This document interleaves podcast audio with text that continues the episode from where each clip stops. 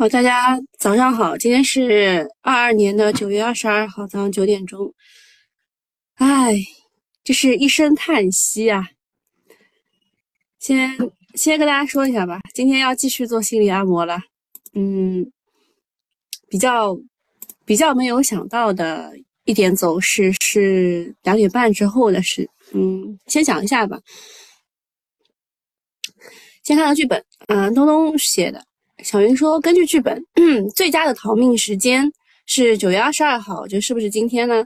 东东说：“剧本是要改的，今天要出大英镑的，开盘会踩踏，低开太多也不用着急着去抄底，先耐心等待十点左右的反抽的机会去割肉。”小云说：“那么我们何时再进场呢？”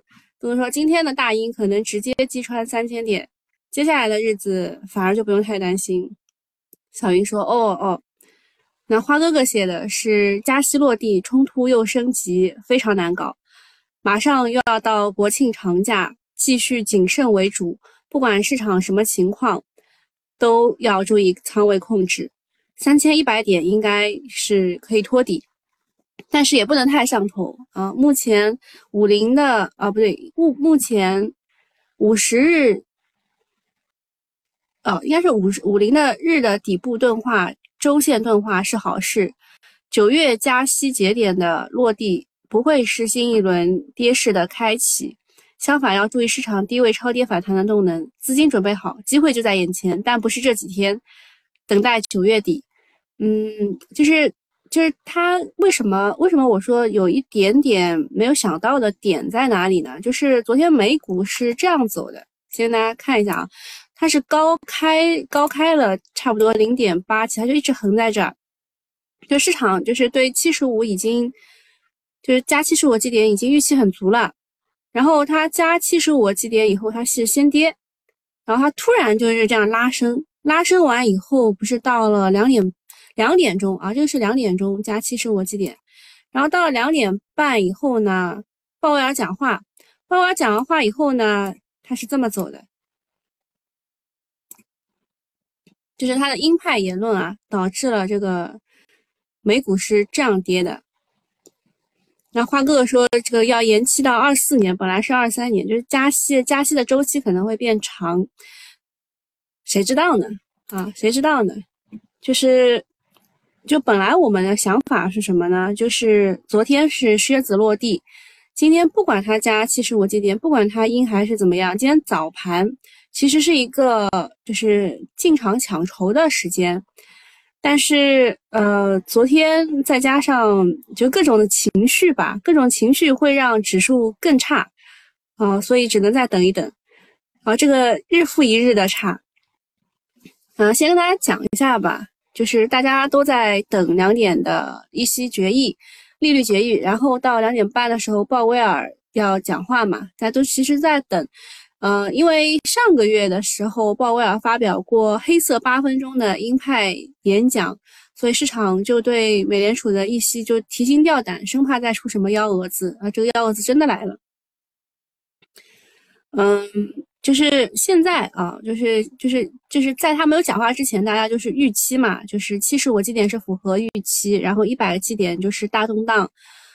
嗯，那么现在它是就没有加之前呢是二点二五到二点五，那如果加了七十五个 BP，就现现在它啊，昨天晚上加完了，好像是今天凌晨加完了，就变成了三到三点二五。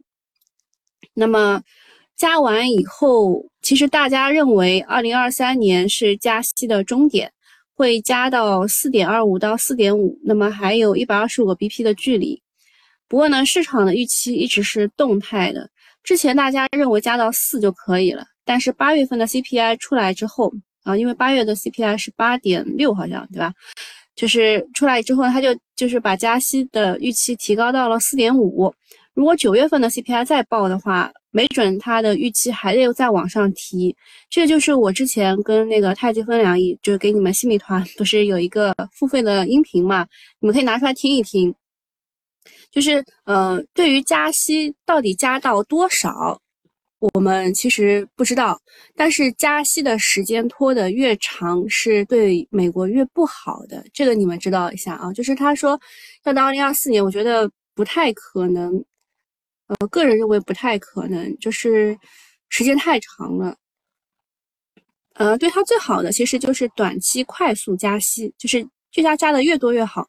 就因为它的这个加的越多越好，它只是在某一个时间点上比较多，就像我们这种妖股一样的，妖股就是就是这样直接 A 字形的，就是对他来说，只要这样这样的一种方式是最好的。嗯，那么对 A 股来说呢，美联储这种这种做法会使嗯呃人民币继续贬值啊，大家也看到了，现在已经到七点零七了，对吧？就是离岸人民币，进而呢引发外资出逃，那这肯定不是件好事情。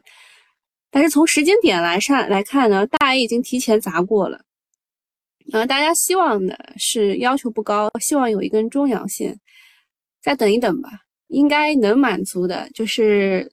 节前最后一天吧，应该能满足。就再再等到九月底之前。那鲍威尔他是怎么样的鹰派了呢？就是加息的力度没有超过预期，还是七十五个基点。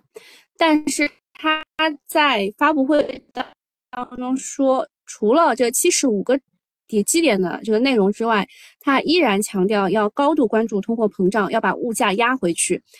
呃，然后要坚定的让通货膨胀率回到百分之二啊！我们今年也才控制百，要就是我们的目标是百分之三，对吧？他们要压到百分之二，呃，想 想想什么呢，对吧？呃，有一个问题就是，如果你去观察过，嗯，鲍威尔不是鲍威尔，是那个拜登的支持率和物价这个指数的话，你会发现它是成一个很明显的反比的。就是物价只要压下去，拜登的这个支持率就会上升。我觉得有这方面的政治考量因素啊。哎，他的中期选举是在什么时候啊？拜登的那个中期选举在什么时候呀？啊，就是这个鲍威尔他这个这么鹰派，就是要把通货膨胀率压到百分之二之后呢，一说出来市场就有点吓疯了啊，因为现在。是八点三啊，八点三要回到二差的有点多，所以预期它还会继续的，嗯，就是就是继续干啊。同时呢，它还下调了啊，十一月份是中期选举，嗯，那十一月份之前应该都不太好。嗯，樊城说这个老呃拜登啊，感觉有点老年痴呆，先活到下次选举再说。呃，一说出来就是他就是是这样的，他还同时下调了二零二三年的预期增长的速度，下调到了一点二，啊，下调到了一点二啊，然后二四年的时候他下调到了一点七。表面上呢，鲍威尔是承认不断的加息会给经济增速带来一定的影响，但是依然不会加，依然会加息不止，而且他咬定这个通货膨胀率这个百分之二的目标不松动。呃，这样的话就有两件事情啊，一个是俄罗斯这边，一一个是美国这边，虽然都算是落地了吧，但是大家看到他们坚定的态度，都觉得有点吓怕了，所以美股就跌嘛，而且中概股也在大跌。昨天中概股的就是未来、理想、小鹏都是大跌的，好像未来是跌了百分之十一吧，特别大啊。那么 A 股的不确定性还是在增加的，而且 A 股最近都是在杀白马祭天。昨天是迈瑞啊，前期什么三安光电啊、东方财富啊都杀过一遍了。普大帝这次晚半年或者一年打乌克兰，美国自己就崩了。那不是啊，他已经架在杠头上了。呃，还有一个事儿，就是一个是时间，一个是到底加多少嘛？嗯，就是还有一个就是它它要加到多少？就对于明年的利率预期中位数是四点六，就是又往上调了，本来是四点五啊，最多是四点五，现在又往上调了四点六，所以你说它这个利率加到八，我觉得有可能啊，有可能啊。然后还有一个就是他加息的这一天正好是俄罗斯部分动员啊，都是在同一天，所以他们的股市也是受到受到了消极冲击影响。呃，还有一个原因就是利率确确实实太高了，对经济形成了一个很大的影响啊。美联储他们对 GDP 的预期啊，刚刚也讲过了，从呃一点七削弱至零点二，嗯，然后失业率也被上调了。如果美国反弹不动的话，A 股很难反弹，就像。像我们现在去看一下这个日本的股市，你就看到了你的预期，对吧？预期就是还会低开。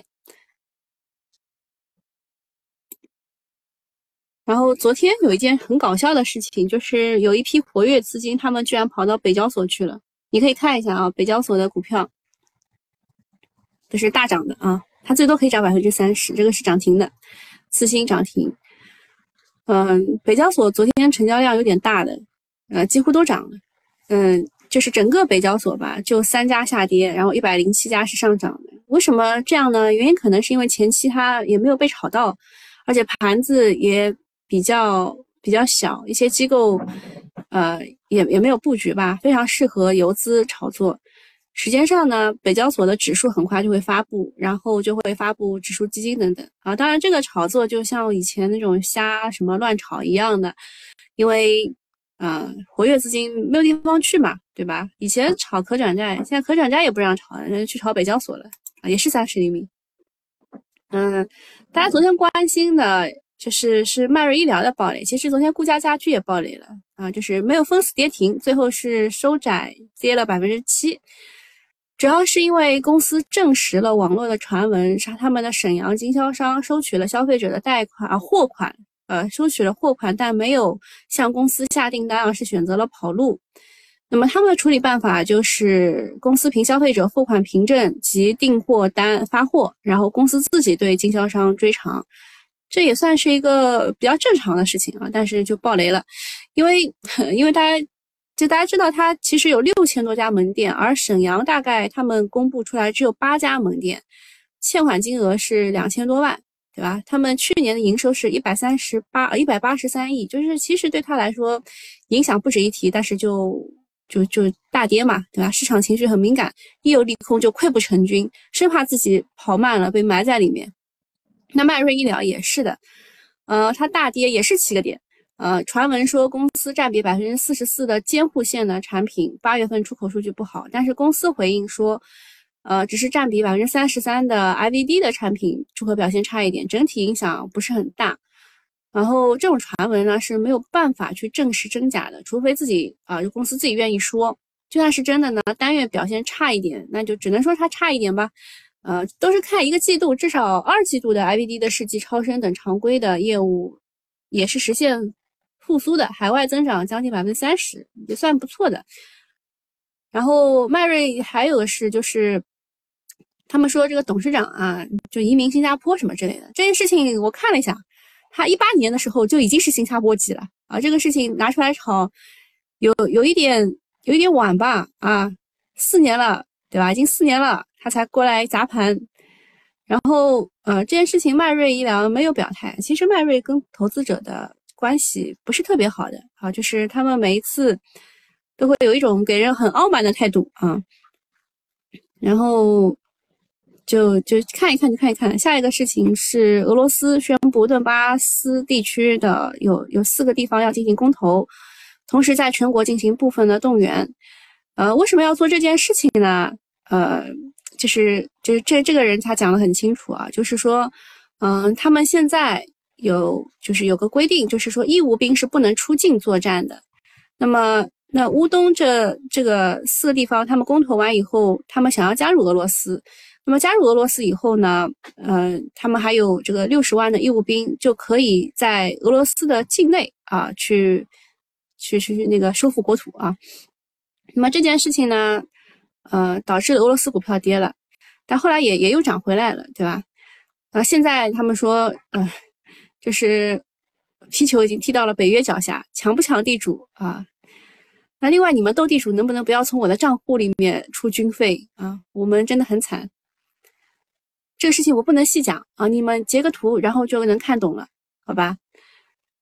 下个事情也很神奇，就是呃，iPhone 十四呢，好像这个要救救果农了，现在要救救他们，他们这个就是跌价一百块也要卖给你。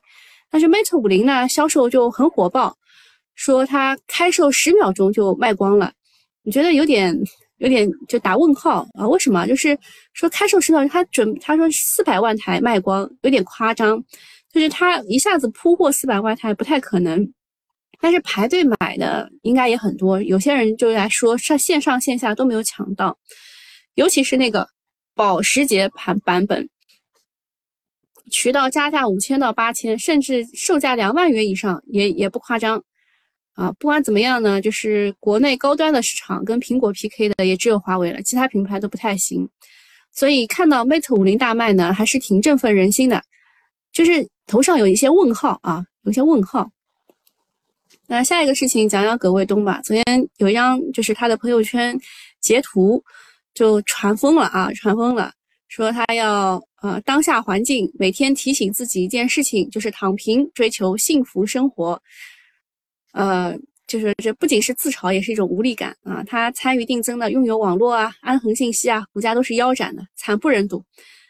其实这个特定时期躺平也是一种智慧啊，毕竟大 A 不讲武德，跌起来没完没了。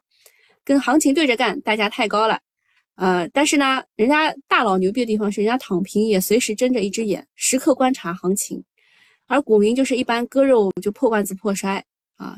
那么给大家看一下，大家为什么会这么说呢？就是因为他不是躺平嘛，对吧？然后你感觉是不是像睁着一只眼啊？这是眼睛。反正就呃，还有一件事情就是这个公募大佬蔡松松休假的这个事情。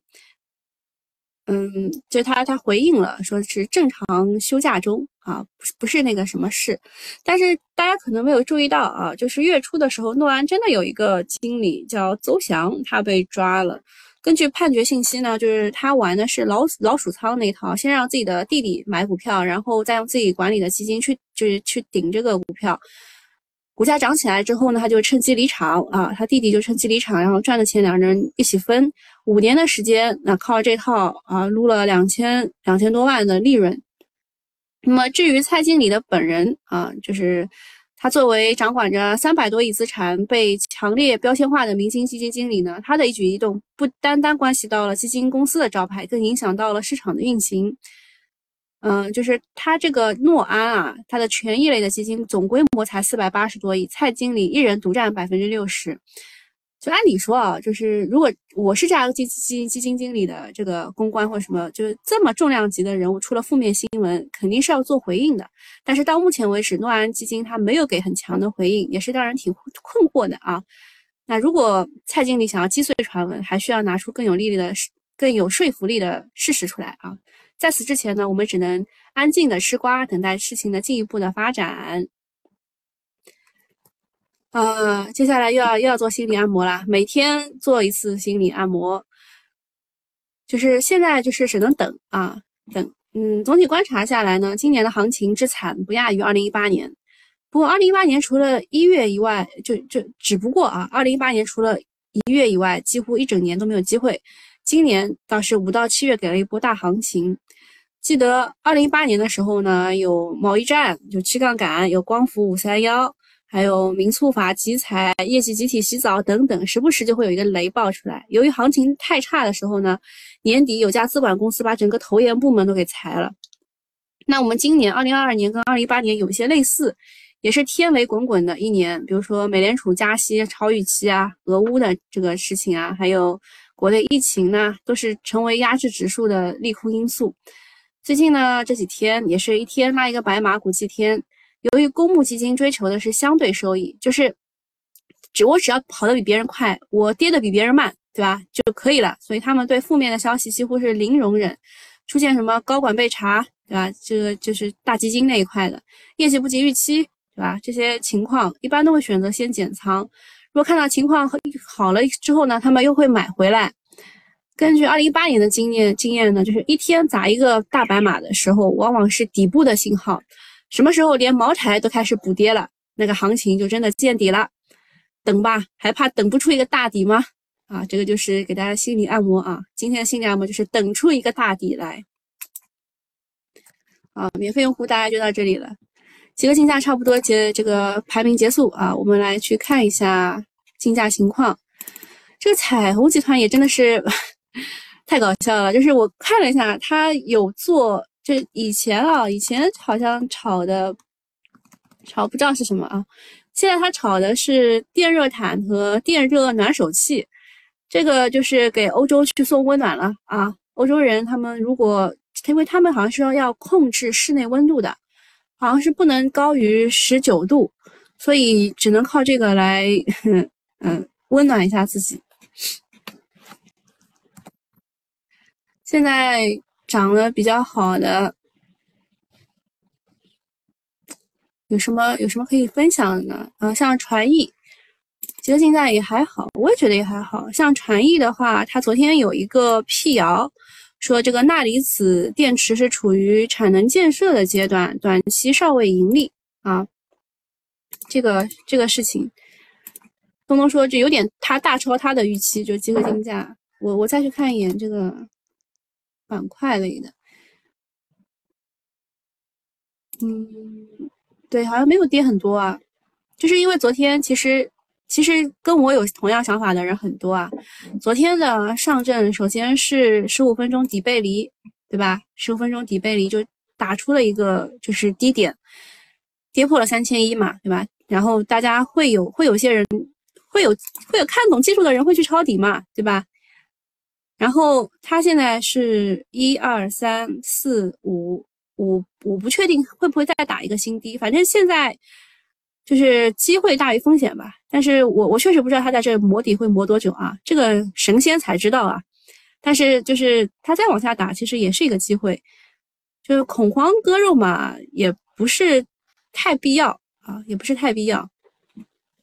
然后看一下，现在现在涨得比较好是什么？钠，哦，那就是这个钠电池，我真的是也也有点想要吐槽的，就是，嗯，钠电池其实它不能完全的去替代锂电池的，它大概现在用的地方是在电动两轮车啊、储能啊这种地方的，啊。那么，凡是说欧洲那个女头目说欧盟不缺气，再看看欧盟各国要限气、限制能源使用，自己耳光打的啪啪响。嗯，就是你你认真去听一下那个，就是这个这叫什么？就是有有很很多的线下会，他他都会提到几个数据的，就是说欧盟它即使百分之一百的储气，它也。不能完全满足国内就各国自己的使用，况且它即使今年它储气成功了，它明年怎么办呢？对吧？这都是问题呀。嗯，同心环保，呃，之前之前赵老哥在这个位置买了一千一百万，哦，我就我就一直在观察赵老哥最近的，呃，数据是数据，事实是事实。好，集合竞价开始开始有人开始砸了。感感觉出来了啊，感觉出来，开始有人砸了。最后竞价的最后几分钟砸的还是蛮狠的。哦，昨天比较厉害的，涨得比较好的，像人人乐加三连板的，新华联之前有一个地天的，对吧？这个都是被砸的比较厉害的。昨天涨得比较好的都是砸的，像这个 曙光，我就昨天就没有看懂啊，没有看懂，就说老板老板都被抓了，老板失联被抓了，结果他们硬硬要顶。